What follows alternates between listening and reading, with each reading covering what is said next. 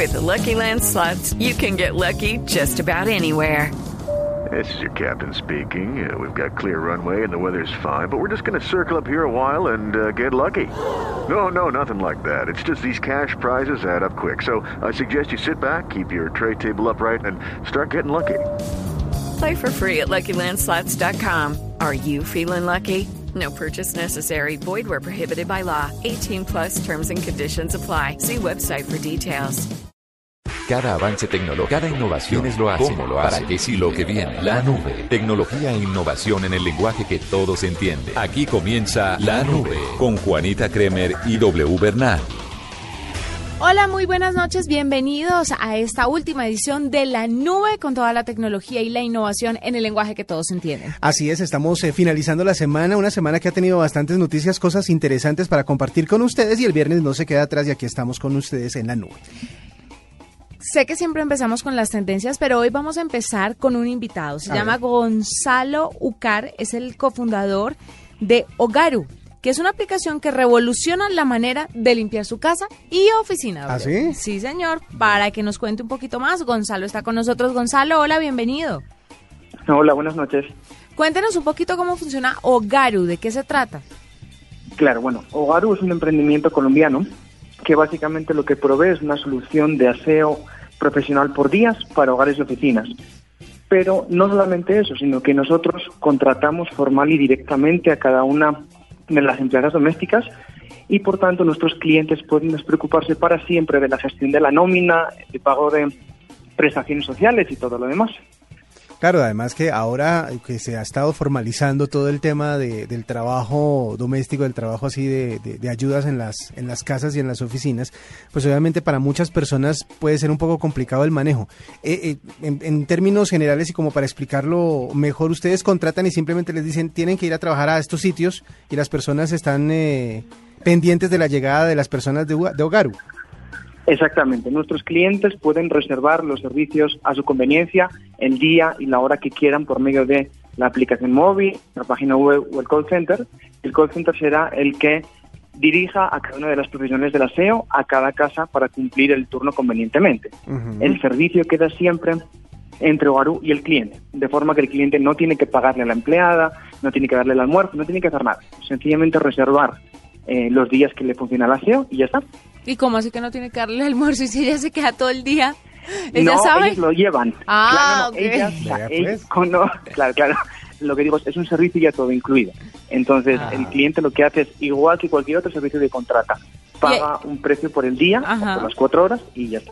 Gonzalo, ¿y hay algún tipo de especialidad entre estas señoras que le van a limpiar a uno la casa? Porque, por ejemplo, o señores también, sí, a mí me gustaría una especialista en madera, que me limpie todo lo que es madera, porque es que de verdad hay gente con poca destreza para limpiar la madera. Es verdad.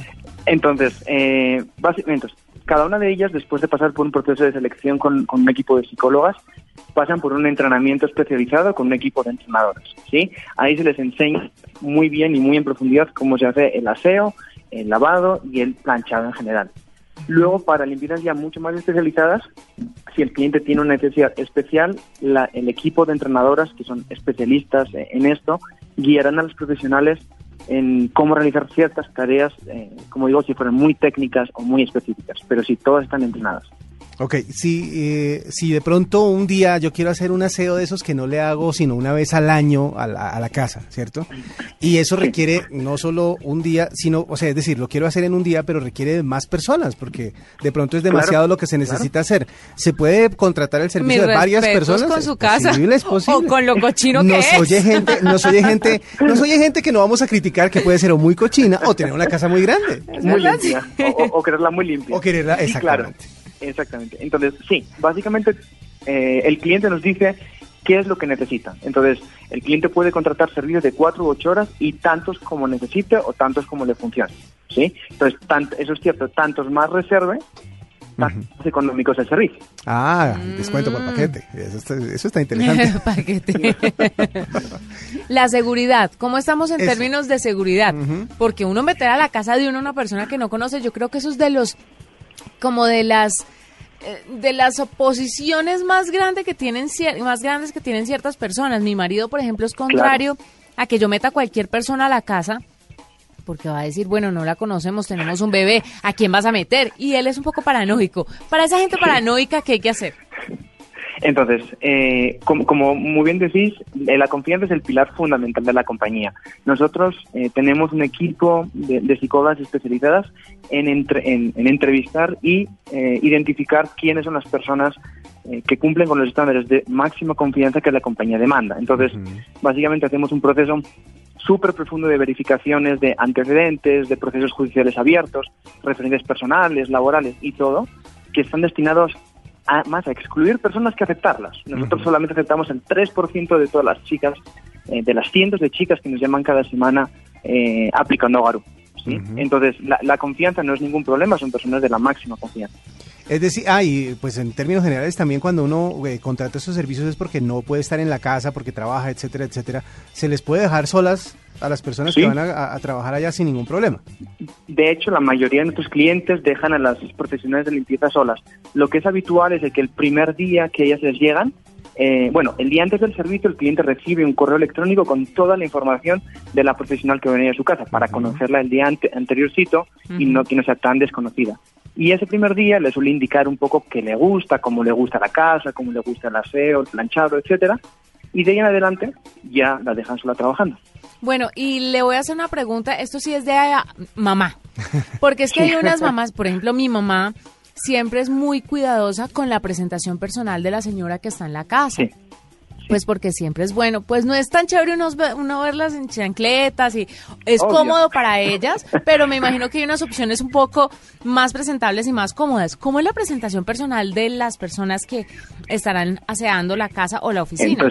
Ese es un punto muy importante. Ellas, como están contratadas por nosotros, nosotros les, les proveemos un uniforme y ellas están obligadas a llevarlo. Entonces ellas, la dotación de uniformes, zapatos, etcétera, corre por cuenta de la empresa y, ellas lo portan. Algo que es interesante que me ha pasado es hay clientes o, personas normales que paran a las propias profesionales por la calle o en las casas y les preguntan, oye, tan chévere, ¿y tú quién eres? ¿Tú dónde trabajas? En una empresa de aseo, ay, tan bien vestido, tan, tan presentable, tan lindo el uniforme. Entonces, eh, según dicen clientes, parece que, que, la presentación es, es, un punto muy positivo. Lo máximo. Y le quería preguntar otra cosa. ¿Cuánto vale tanta dicha y en dónde los conseguimos? ¿En qué ciudades está disponible? Entonces, bueno, el servicio está en Bogotá, Cali y Medellín actualmente. ¿sí? Entonces, si el cliente quiere pedir, sencillamente entra a www.garu.com eh, y entonces en la página puede reservar ahí, eh, por medio de un chat, eh, hacer la reserva con, con, el call center o llamar por teléfono. Y los precios, nosotros tenemos dos tipos de servicios, un servicio de cuatro horas eh, a un servicio de ocho horas. El servicio de cuatro horas tiene un coste de 49.900 y el servicio de ocho horas tiene un coste de 64.900.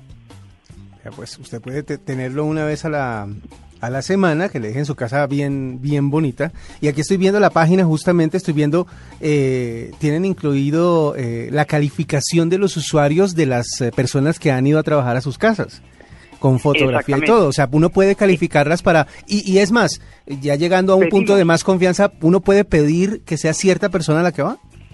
Eso, de hecho, es un punto extremadamente importante. Sí, nosotros tenemos un compromiso con nuestros clientes y el cliente, si reserva por anticipado las, las, las limpiezas, digamos, yo necesito que venga alguien a mi casa los martes por la mañana, cuatro horitas a hacer el aseo.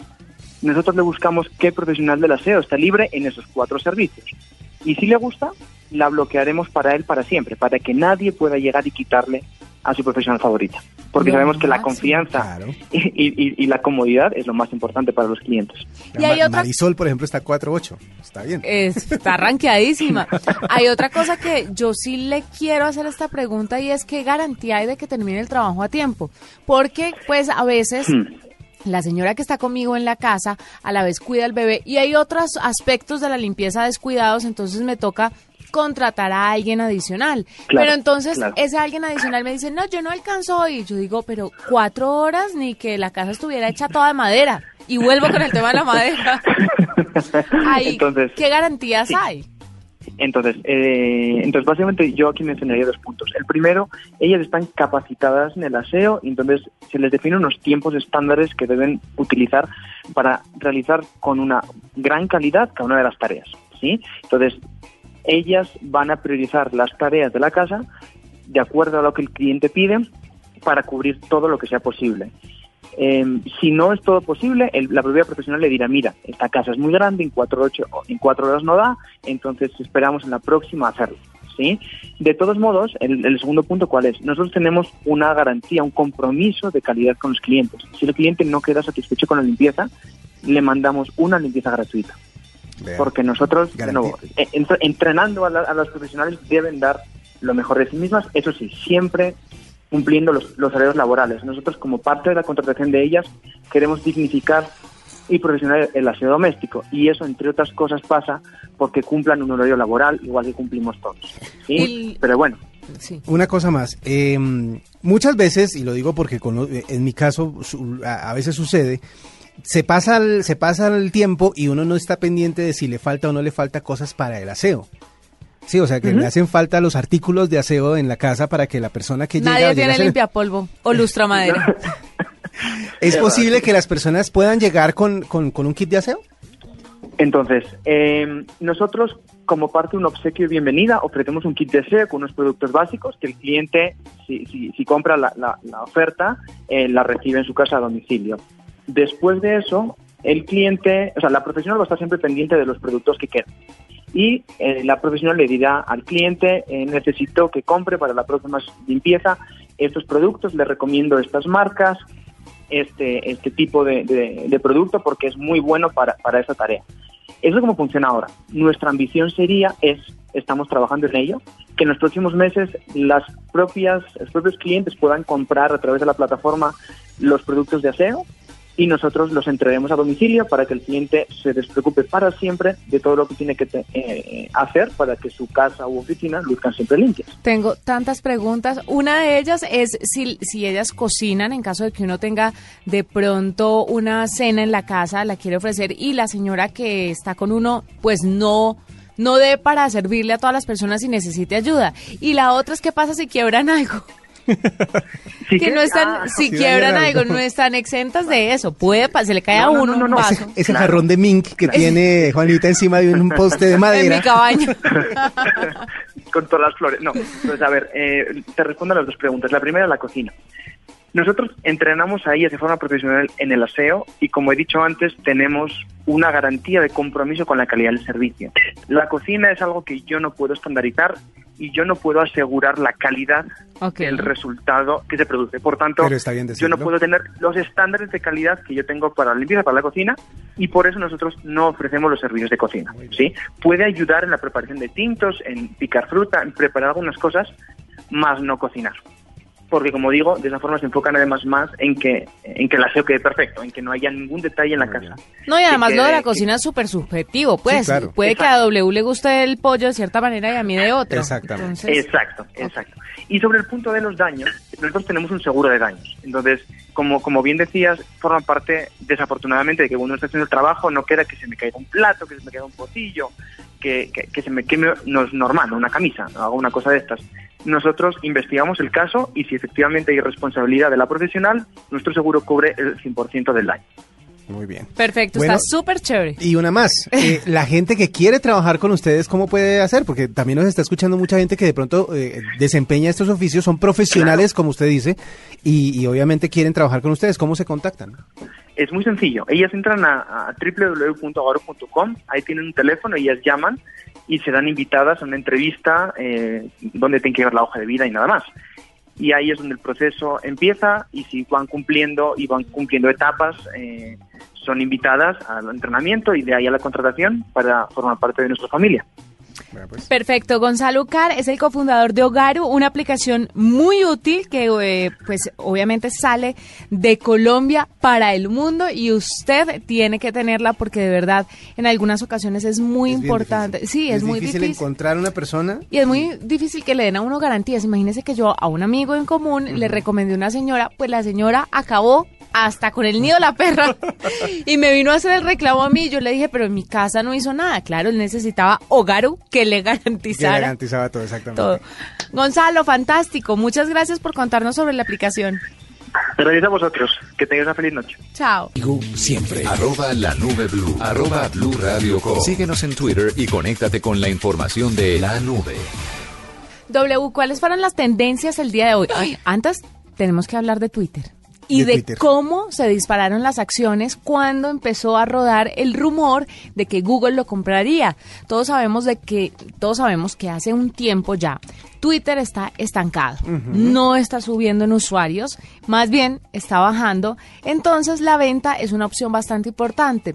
Y lo que pasa es que Google, aunque es grandísimo y abarca muchísimos campos, le falta coger una tajada de las redes sociales. Y Twitter sería una buena tajada, porque si bien no está hundida, está en un proceso en el que la pueden salvar y rescatar y ya se hizo, según medios internacionales, una propuesta formal de compra de Twitter y entonces las acciones de Twitter se dispararon como en un 20%.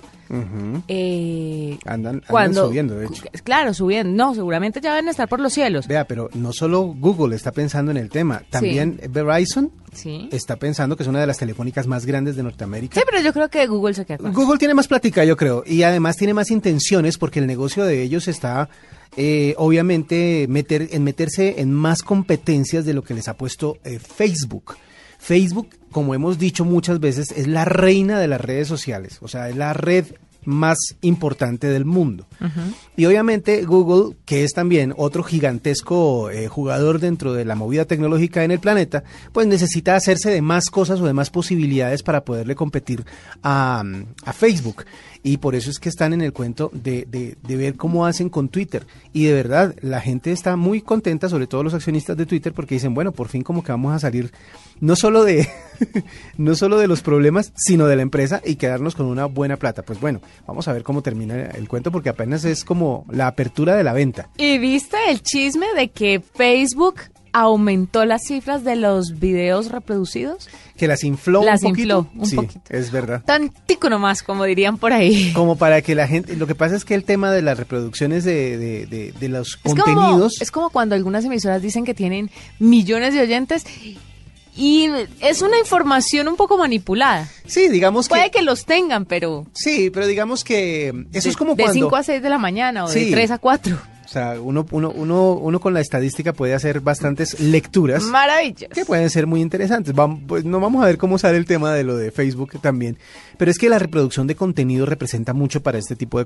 de- de empresas. O sea, lo mismo hace YouTube con la, con la reproducción de sus videos.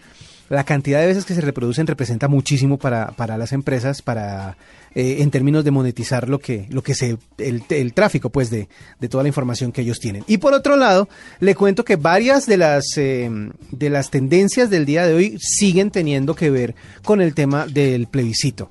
Eh, votar por el sí, votar por el no, ha tenido todo tipo de hashtags, todo tipo de, de- de numerales, incluso ya están obviamente metidos en el tema de los memes también, de los GIFs, y se han vuelto tendencia en varias... eh, en varias eh, conversaciones. Una de ellas, por ejemplo, es que esta mañana se publicaron fotografías de una supuesta valla que hablaría acerca de por qué votar no. Y obviamente era un montaje, no era real, pero pues usted sabe que cualquier contenido de este tipo, sobre todo cuando la gente está tan pendiente, se viraliza en instantes y termina siendo pues compartido muchísimas veces. Otro otro ítem dentro de lo que se fue de lo que fue tendencia el día de hoy fue el santo.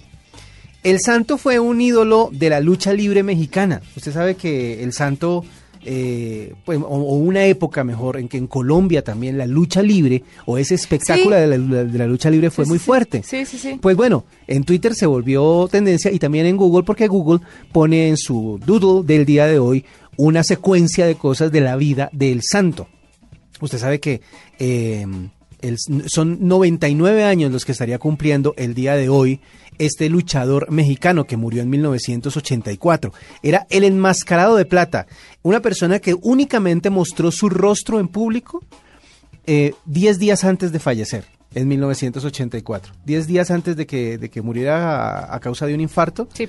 eh, él mostró su cara por un instante en una película, en un eh, programa de, de televisión, en una entrevista. Y fue la única vez que se le vio en público pues la cara a Rodolfo Guzmán Huerta, que así se llamaba, El Santo. Eh, hizo, aparte de su carrera como luchador, eh, como atleta de lucha libre, hizo 52 películas en 23 años. Sabe que en México también la, la cantidad de producciones cine- cinematográficas es bastante alta y por eso fue tendencia el día de hoy. Y como a, a nuestro querido país lo crió México en muchas cosas, pues obviamente el santo también fue relevante para nuestro para nuestra Colombia y por eso fue tendencia el día de hoy. Eso fue lo más importante porque la gente está bastante festiva y anda tuiteando mucho acerca de buen viernes, feliz viernes y feliz fin de semana. Esta es la nube de Blue Radio. De Blue, arroba Blue Radio Com. Síguenos en Twitter y conéctate con la información de la nube. Le quiero contar algo a usted y a esos fanáticos de fotografiar la comida. Ah, ah. ¿Por qué? Obviamente uno... Me huele a malas noticias. Uno le toma fotografías a la comida bonita, ¿no? Uno no le toma fotos a los huevos que se hace por la mañana con salchicha. Una vez sí lo hice. Y le tomé la foto todo el proceso, desde el tomate completo hasta el tomate picado, después fri friéndose. Sí, fue una ñoñez. Eso fue al principio de Instagram. Pues mire, desde la llegada de las redes sociales, todo el mundo está enloquecido con tomarle fotos a la comida que se va a comer, obviamente, Sí. o a la comida de otros. Pues resulta que en Alemania esto puede traerle problemas legales y graves, porque en algunas situaciones, en algunos restaurantes y para algunos chefs, su comida es una obra de arte y las obras de arte están protegidas por copyright. Ah. Entonces, si usted toma fotos, toda la las publica en Instagram y no le pregunta al chef si, lo per- si le permite publicarlas, usted estaría infringiendo la ley. Eso por los lados de Alemania. Puede que sus huevitos rancheros en la mañana los Pero, ¿y si domingos... son mi los- obra de arte. Ahí no pasa nada porque es su obra de arte. Pero si usted llega a fotografiar mi obra de arte, cuando lo invite a desayunar, entonces yo sí puedo meterle una demanda y se le va hondo. Óigame, pero ya el cuento de los derechos de autor y de todo ese tema está un poquito ridículo ya, está rayando un poquito en la ridiculez. Me acuerdo cuando hace Pero a mí unos me años... parece esto un freno a la ridiculez de andar tomándole foto a la comida. Eh, digamos que es, hay derecho a ser ridículo en ese sentido. O sea, yo también lo critico. A mí no me, no me parece que sea chévere que todo el mundo esté tuiteando o, o compartiendo en Instagram fotos de la comida. Pero de todas maneras, hay gente que tiene derecho a hacerlo. Eh, hace un tiempo, eh, y todavía está creo en, en un, en un blog, y yo hice como una, una revisión de lo que era la famosa ley de derechos de autor que se iba a en Colombia, que se conoció en esa época como ley Lleras. Dentro de ese mismo ítem que usted menciona acerca de la comida, estaba algo que a mí me parecía curioso, y es que la arquitectura también se considera un arte. Entonces, por eso es que premian algunos edificios y algunas eh, construcciones por ser artísticamente eh, elegibles para ello. ¿Qué quiere decir eso? Que obviamente se vuelven atractivos y hay mucha gente que les quiere tomar fotos y que les quiere tomar fotos y compartirlas. Pero entonces en ese mismo orden de ideas, ¿qué va a pasar a futuro?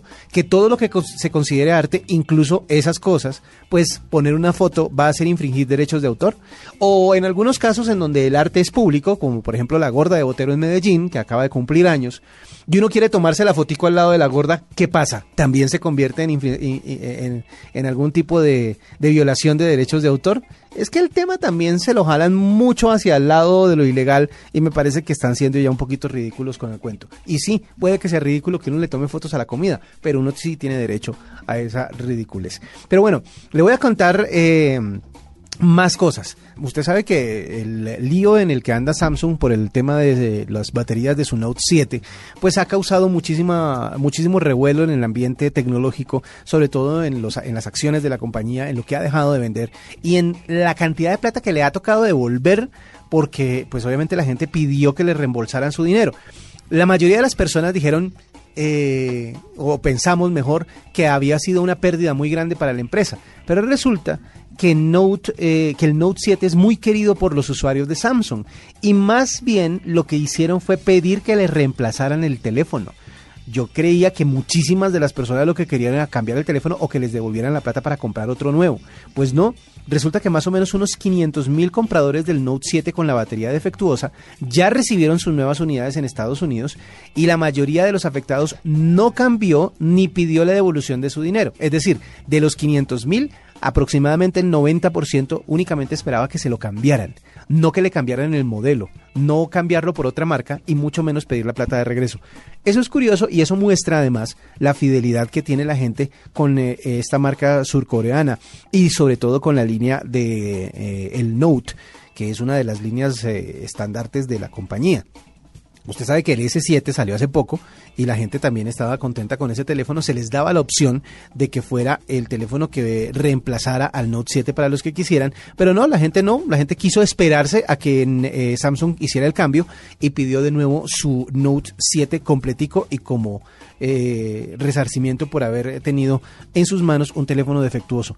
Pues eso habla muy bien de la marca, habla muy bien de la, de la compañía y habla muy bien de lo que ha pasado con, esta, con este problema, con este glitch que encontró eh, Samsung en sus baterías.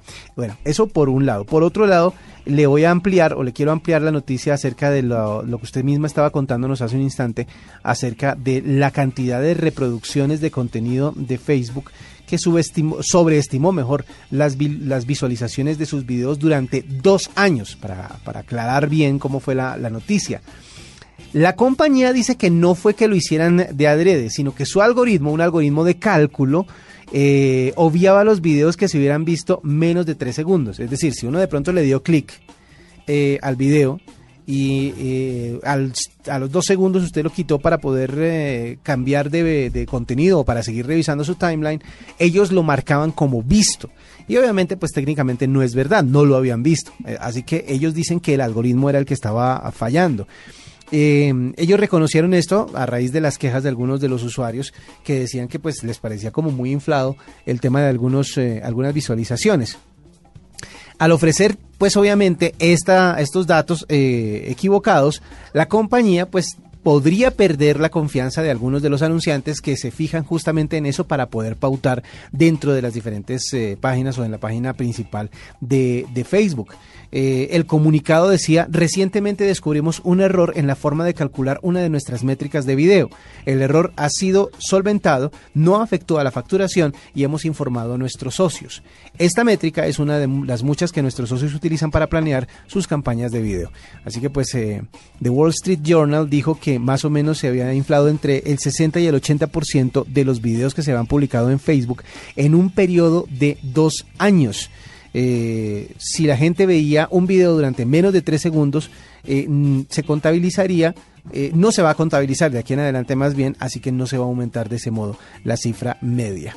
Eh, vamos a esperar a ver qué más dice Facebook al respecto, porque pues obviamente eso es un tema medio empresarial, pero mucha gente que genera contenidos para esta página y para otras redes sociales, pues también necesita saber la realidad de sus métricas para poder eh, también monetizar lo que se produzca y se reproduzca a través de esta red social. Noticias que tenemos a esta hora en la nube y ya estamos terminando, ya nos vamos, ya termina este esta semana de nube. Nos encontramos el próximo lunes después de las 9.30 de la noche para compartirles más información acerca de lo que sucede en temas de tecnología e innovación en el lenguaje que todos entienden. Nos vemos entonces, que la pasen bien. Chao. Hasta aquí la nube. Los avances en tecnología e innovación de las próximas horas estarán en nuestra próxima emisión. La nube, tecnología e innovación en lenguaje que todos entienden. La nube por Blue Radio y bluradio.com. La nueva alternativa.